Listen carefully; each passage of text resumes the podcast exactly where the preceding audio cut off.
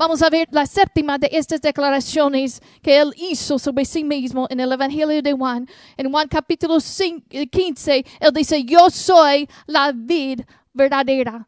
Y nuestro anhelo en esta serie de mensajes, el deseo de mi corazón es conocerlo más. No hay nada mejor en la vida que mi relación con el Señor Jesucristo, de conocerlo a Él.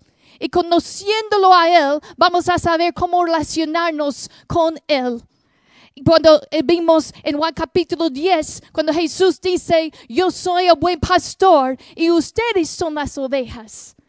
No solamente ah, nos revela quién es Él, pero nos da una invitación. Él es el buen pastor y nosotros como sus ovejas, ¿qué es lo que debemos hacer? Escucharlo y seguirlo a Él. Y hoy, en esta mañana, vamos a ver eh, que es la vida verdadera y cómo nosotros debemos mantenernos conectados en relación con Él. Vamos a leer versículo 1 al 8 en esta mañana. Dice Juan capítulo 15. Dice, yo soy la vid verdadera y mi padre es el labrador. Todo pámpano que en mí no lleve fruto lo quitará y todo aquel que lleve fruto lo limpiará para que lleve más fruto. Ya vosotros estáis limpios por la palabra que, que, os he hablado. Permaneced en mí y yo en vosotros, como un pámpano no puede llevar fruto por sí mismo, si no permanece en la vid. Así tampoco vosotros, si no permanecéis en mí. Versículo 5 lo vamos a leer juntos. Dice, yo soy la vid, vosotros los pámpanos. El que permanece en mí y yo en él, este lleva mucho fruto, porque separados de mí nada podéis hacer. Ahora yo voy a continuar, versículo 6. El que en mí no permanece será echado fuera como pámpano y se secará, y los, y los recogen y los echen en el fuego y arden. Si permanecéis en mí y mis palabras permanecen en vosotros, pedid todo lo que queréis y os será hecho. En esto es glorificado mi Padre, en que llevéis mucho fruto y seáis así mis discípulos. Vamos a orar en esta mañana. Padre Dios, te damos gracias por este día en tu casa. Gracias por tu presencia en este lugar. Ahora en este momento abrimos nuestros corazones. Háblanos, Padre, dame esa gracia para predicar tu palabra y que Cristo, que tu nombre sea exaltado y glorificado. Amén. En esta ilustración, Jesús usa la ilustración de una vid y los pámpanos o, las ramas. Y él dice, yo soy la vid. La vid está hablando de la planta que produce uvas. En el Antiguo Testamento, casi siempre cuando se refiere a la vid, se refiere a la nación de Israel. Y normalmente en un contexto negativo en un contexto de decir, ustedes son mi vida y, como Padre, Dios los había cuidado, pero todavía no habían producido buenos frutos. Así que eh, normalmente en el Antiguo Testamento se refiere a Israel como la vid. Y aquí Cristo dice, yo soy la vid verdadera. En otras palabras, la vid genuina, la vid confiable. ¿Qué es lo que hace la vid? La vid es la fuente, es la fuente de vida. Yo traje aquí una rama y no es una rama de una planta que produce uvas, más bien es de afuera de la iglesia por acá. Pero para producir frutos, esa rama tiene que estar conectado a, a la vid. Si no, si está desconectada, así que es lo que va a pasar. En unos días se va a secar, ¿verdad? Y no va a servir para nada. Para que nosotros llevemos fruto, nosotros tenemos que mantenernos conectados a Cristo. Él es la fuente de la, de la vida. De Él viene la vida. Y nosotros somos las ramas. Ahora, las ramas de una vid no, somos, no son como las ramas de, de los árboles que usan para producir muebles. Las ramas de la vid son ramas frágiles. En otras palabras, no sirven para nada excepto producir uvas son frágiles. Y la Biblia dice que nosotros somos eh, esos, esos vasos de barro. Y si tú ves, no sé si has visto eh, en los libros, las fotos, de cuando los arqueólogos, cuando estudian la historia y ven esos, esos, esos vasos de cerámica, ¿cómo los encuentran casi siempre? Quebrantadas. Porque son frágiles y así nosotros somos tan frágiles. Somos esas ramas y, y, y para producir fruto nosotros tenemos que estar conectados a la vida. Ahora, en este pasaje que acabamos de leer, Jesús estaba teniendo una última conversación con sus discípulos. No sé si se acuerdan en la última cena, él se levantó de la cena, lavó los, los pies de los discípulos y comienza a, tener una conversación con ellos. Les dice que él, él va a ir a regresar al Padre, pero que no les va a dejar como huérfanos, pero que va a mandar otro consolador, va a mandar el Espíritu Santo. Y en esa conversación escuchamos a Jesús decir estas palabras. Yo soy la vid verdadera y mi Padre es el labrador. Y luego en, versículo 5 dice, yo soy la vid, vosotros los pámpanos. Hermanos, algo que yo he visto en hablando con las personas es una frustración sobre la vida espiritual. Muchos se estresan por su vida espiritual y dicen, bueno, yo quiero, yo quiero ser buen cristiano, yo quiero producir frutos, yo quiero tener el carácter de Cristo. Y se esfuerzan y se concentran y intentan, pero hay esa frustración y, muchas veces sentimos esa frustración cuando no logramos lo que queremos lograr, ¿verdad? ¿Cuántos lo han sentido? Quieres lograr algo, no lo logras y te quedes frustrado. Bueno, muchos sienten esa frustración y ese estrés en su vida espiritual. Quiero ser buen cristiano, quiero, pero no importa cuánto intento, fracaso. En muchas personas lo que hacen es que tiran la toalla. Tiran la toalla en ese momento, se desanimen, se alejan. No sé cuántas veces lo he escuchado. Pastores, estoy desanimado y yo intento y esto no me está funcionando. Mi cristianismo no está funcionando. Y su esfuerzo es en que quieren ser tan buenos. No es malo ese deseo de producir fruto, es bueno. Porque es la voluntad del Padre que produzca fruto y fruto que permanece. Así que no es malo el deseo, pero es la manera en lo que hacemos eso. Si estamos intentando vivir una vida cristiana en victoria sin estar conectados a Jesús, vamos a fracasar. Yo recuerdo nuestro superintendente de nuestro distrito nos decía varias veces a los pastores, nos decía, hermanos, cada vez, cada vez que hay un pastor o un líder, un ministro que, que tiene un fracaso moral, cada vez ellos me dicen que no estaban pasando tiempo con el Señor, que se habían descuidado de su tiempo devocional, que no estaban manteniendo su, su comunión con el Señor Jesucristo. Esta rama, no importa cuánto dice, bueno, voy a concentrarme voy a esforzarme, voy a producir fruto. En sí mismo nada puede hacer. Tiene que estar conectado a la, a la vid. Y nosotros también tenemos que estar conectados a la vid, que es el Señor Jesucristo. Y es entonces cuando su vida fluye a través de nosotros. ¿Cuáles son esos frutos? Gálatas 5, versículo 22 nos dice, el fruto del Espíritu es amor, gozo, paz, paciencia, benignidad, bondad, fe, mansedumbre, templanza. Contra tales cosas no hay ley. Hermanos, cuando yo digo fruto, quiero que entiendan bien que Dios mire el éxito diferente que el mundo lo mire. Dios quiere que seas exitoso. Dios quiere que tengas una vida cristiana eh, exitosa, pero Dios mire el éxito diferente que el mundo lo mire. El mundo lo mire en cantidad de dólares, en cantidad de poder, de fama. Así lo mire el mundo. Pero Dios lo mire por nuestra obediencia y nuestra pureza de motivos. La obediencia, Dios lo mire por tu obediencia y la pureza de tus motivos. ¿Por qué estás aquí en esta mañana? Porque sirves a Dios. Es por amor. Dios mire nuestro éxito en la vida. No es por la cantidad de dinero que tienes en, el banco, ni el tipo de trabajo que tienes, ni tu carrera. Es tu obediencia. Tu obediencia y tu pureza en tus motivos. ¿Por qué haces lo que haces? Es la voluntad del Señor que, que tengamos vidas fructíferas, vidas productivas. Mire más adelante, versículo 16, del mismo capítulo. No tenemos tiempo de leer todo el capítulo, lo pueden leer en casa. Versículo 16 dice, no me elegisteis vosotros a mí, sino que yo os elegí a vosotros y os he puesto para que escuchen esto, para que vayáis y llevéis fruto y vuestro fruto permanezca, para que todo lo que pediréis al Padre en mi nombre, Él os lo dé. ¿Escucharon eso? Que Él los escogió.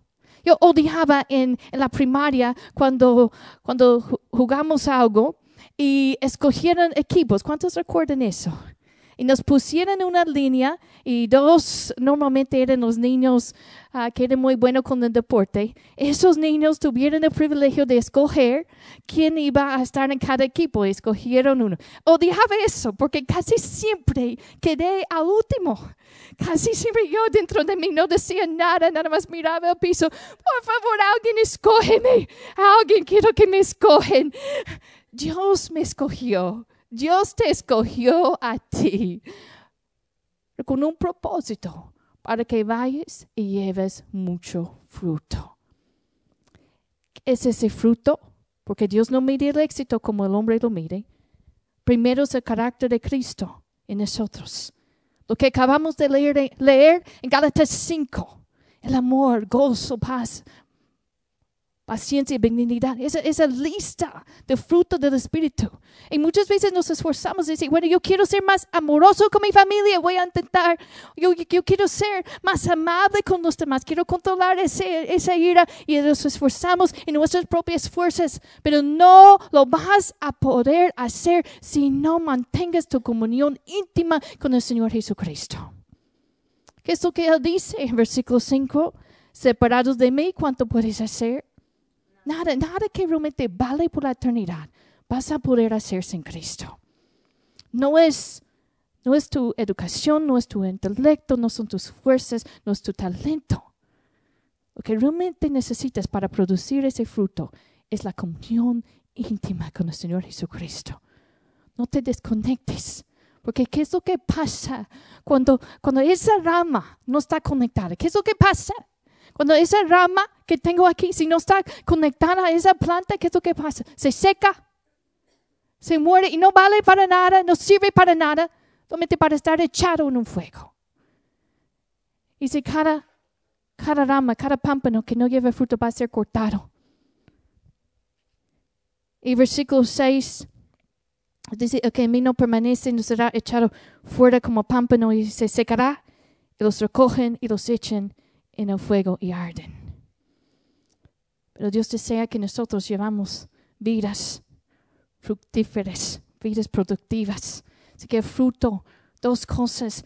El fruto es el carácter de Cristo manifestándose en nosotros. Y también el fruto, yo creo que también son nuestras buenas obras. Las buenas obras no nos salvan, pero son una evidencia de lo que el Señor ha hecho en nosotros las buenas obras. La, Biblia dice que la fe sin obras está muerta. Si no hay obras, la fe sin, muerta, sin obras está muerta. Así que no somos salvos por nuestras buenas obras. Pero debe haber una evidencia externa de nuestra fe. Y nuestro fruto es esa evidencia de nuestra permanencia en el Señor Jesucristo. Si el deseo de dar fruto es bueno, de eso el Señor, por, eso el Señor te ha hecho. Todo lo que necesitamos está en Él. Él es la fuente, Él es la fuente. Así que de Él viene ese poder de vivir una vida cristiana en victoria. De Él viene la sabiduría que necesitas para tu familia, para crear a tus hijos. Está en Él. Esa sabiduría está en Cristo. El perdón, necesitas perdón en esta mañana. Ese perdón está en el Señor Jesucristo. Necesitas descanso para tu alma. Ese descanso para tu alma está en el Señor Jesucristo. En Él. Él es la fuente. Y de él viene la vida. Y es cuando su vida es como la savia que fluye por la planta, por la vid, hacia las ramas y produce esa, vida, trae esa vida. Así la vida de Cristo fluye a través de nosotros. En Gálatas 2, versículo 20, Pablo decía, con Cristo estoy juntamente crucificado y ya no vivo yo, más vive Cristo en mí. Y lo que ahora vivo en la carne lo vivo en la fe del Hijo de Dios, el cual me amó y se entregó a sí mismo por mí. Así no vivo yo, más vive Cristo en mí. Esa rama es tan frágil y también tan dependiente.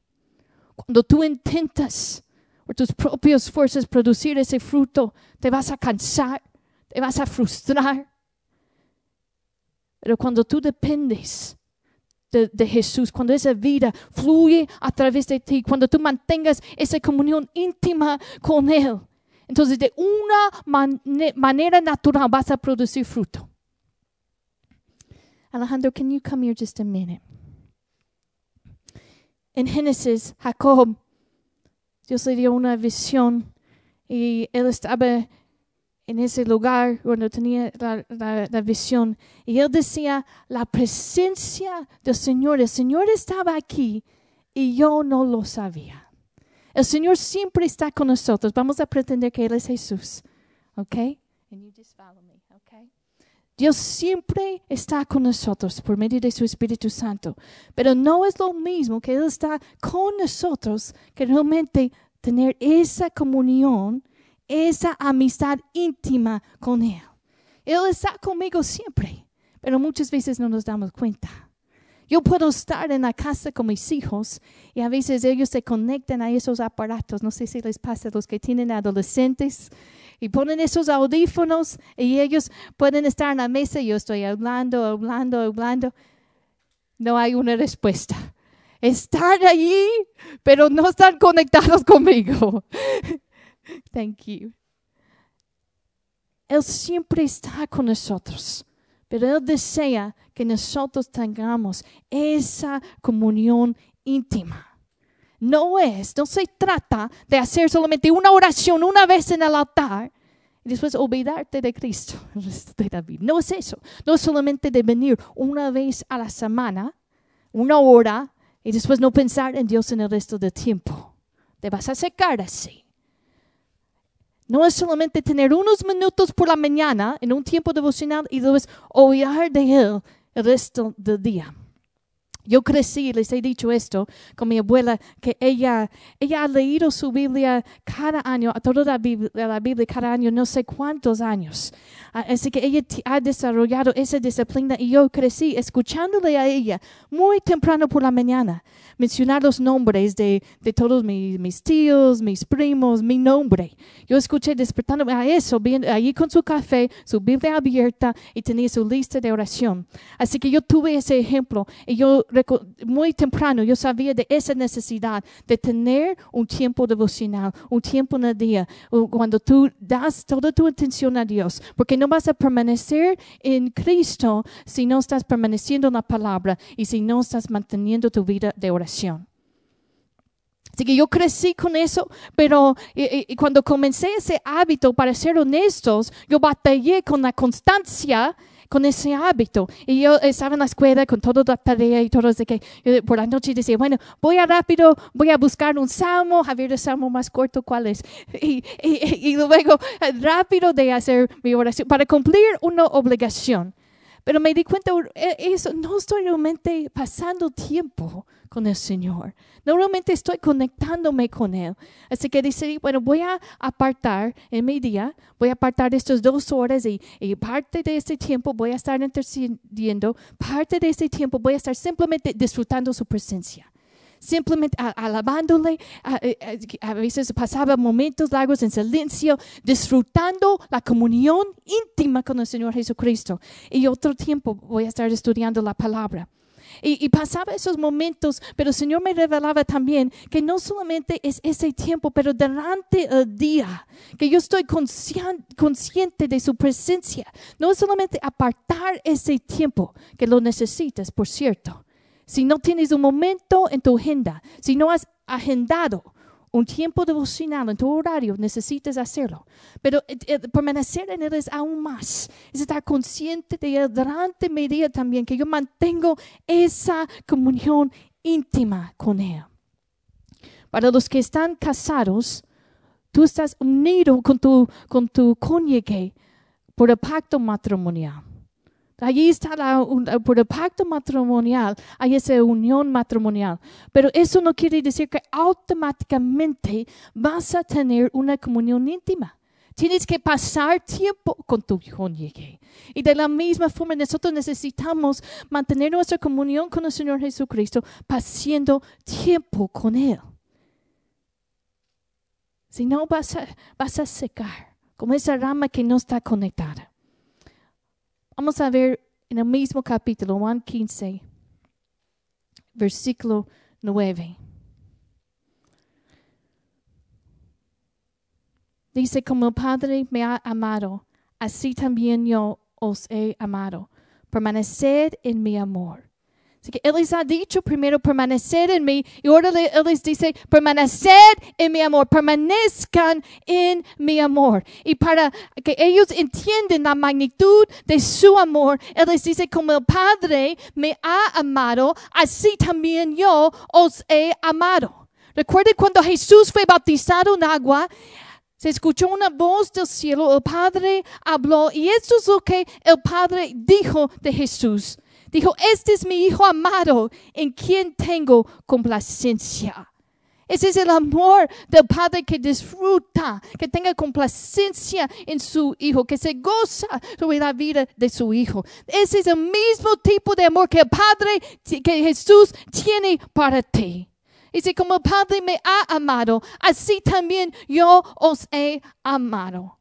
Nosotros cantamos a Dios en esta mañana, pero ¿sabes que la Biblia dice que Él también canta sobre ti? Él dice en Sofonías 3, versículo 17, dice que Él se regocija sobre ti con cánticos. El Dios que puso las estrellas en el cielo, que creó el universo, se goza, se regocija sobre ti con cánticos. Hay tantos cantos de amor en este mundo, pero los cantos amorosos de nuestro Padre, Él, canta, sobre ti. Si hay alguien que canta un canto de amor sobre ti, y eso y no es, es nuestro Dios. Él canta sobre ti con esos cánticos de amor. El Salmo 147 Dice que el Señor se deleita en los que le temen. Si tú temes a Dios, dice la palabra que Él se deleita. Él se deleita en ti, Él disfruta. Disfruta pasar ese tiempo contigo. Él es como cantamos en esta mañana. Él es celoso por nosotros. Él celoso por nuestro tiempo. Él celoso por nuestro amor. Porque Él nos ama. Es el deseo de Él. Es su voluntad que llevamos fruto. Todo cristiano, escúcheme bien, todo cristiano lleva fruto. Porque la palabra dice que se conoce el árbol por su fruto, ¿verdad? Así que cada cristiano produce fruto, pero no todos producen al mismo grado. No todos producen el mismo grado de fruto. Y es el deseo, la voluntad de Dios que tú sigues creciendo y que tú produzcas más fruto. Eso es la buena noticia, que hay un propósito. Pero les voy a decir otra noticia. La forma que tú produzcas más fruto es que el Padre te limpia y corta. Mira, versículo 2 dice, todo pámpano, de capítulo 15 dice, todo pámpano que en mí no lleve fruto, ¿qué pasa? Lo quitará. Y todo aquel que lleve fruto, lo limpiará para que lleve, ¿qué? Más fruto. Estás en Cristo, estás llevando fruto. Entonces, qué bueno. Él quiere que crezcas aún más y que produzcas aún más fruto. Que ese carácter de Cristo que cada día más que se produce, se manifiesta más a través de tu vida. Que esas buenas obras que, estás creciendo en eso, que no vayas para atrás. Debe haber un avance, un progreso en tu vida espiritual. Así que Él quiere que lleves más fruto. Mira versículo 8. Dice, en esto es glorificado mi Padre en que lleves qué? Mucho fruto. Así que cada discípulo va a llevar fruto, pero quiere, él desea que lleves más y que lleves mucho. Y eso glorifica al Padre. Pero para llevar más fruto, tenemos que permitir que Él nos poda. Dice que el Padre es el labrador.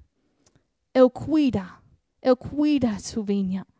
Y la obra de Él es limpiarnos. Y para hacer eso, ¿qué es lo que pasa cuando esas ramas, cuando tienen, para que produzcan más, qué es lo que necesitan hacer en la agricultura? Tienen que cortar. Tienen que ah, cortar todo lo que no está sirviendo. Tienen que cortar todo lo que no es, lo que está quitando los nutrientes, lo que está quitando vida, lo que no está produciendo, lo que no les está ayudando, Él lo va eh, cortando. ¿Y cuánto duele, hermanos, a veces? Él tiene que quitar esas cosas, cortar esas cosas de nuestras vidas que no se parece a Cristo. Ese orgullo, Él lo va cortando. Ese egoísmo, Él lo va cortando. Ese, esos deseos pecaminosos que no están de acuerdo con la palabra de Dios, Él lo va cortando. Todo lo que no se parece a Cristo, Él lo va cortando y duele, duele. Pero podar no es malo, es bueno. ¿Por qué? Porque al final vas a llevar más fruto y vas a llevar mucho fruto para que el Padre reciba toda la gloria. Pero para que esto pase, tienes que permanecer en Él y permanecer en su humor. Mucha gente piensa que el cristianismo es solamente seguir una serie de reglas y se pierden de una relación íntima con el Señor Jesucristo. No vas a poder producir ese fruto, ese carácter amoroso, ese, esa benignidad, esa bondad, las cosas que realmente importan para la eternidad, sin estar conectados con el Señor Jesucristo. Él desea que cada uno de nosotros nos acercamos más. Y que el fruto que estás llevando hoy, que mañana y el día siguiente, que tú estás llevando aún más fruto. Que tú estás cada día más pareciendo a Cristo aún más. Romanos 8, versículo 29 dice que Él nos predestinó para que fuesen hechos, fuimos hechos conformes a la imagen de su Hijo. Él nos va transformando, pero nadie se, se transforma solo. Tenemos que depender de Él. Somos esas ramas, frágiles, dependientes. Y Él es la vida, la fuente de vida. Amén. Póngase de pie. Gracias Dios. Gracias Dios. Te damos gracias. Gracias por tu palabra. Gracias. Respondemos a tu palabra. Te alabamos Cristo. Gracias que tú eres la fuente. Gracias Dependemos de ti en esta mañana, reconocemos nuestra necesidad de ti. Somos frágiles, somos esos vasos de barro. Te necesitamos, Señor. No podemos hacer nada sin ti. Pues yo les pregunto en esta mañana si habrá alguien aquí, si estás aquí y si nunca has tomado esa decisión para seguir al Señor Jesucristo Quizá has intentado en tus propios esfuerzos vivir una vida buena y te das cuenta que no puedes solo.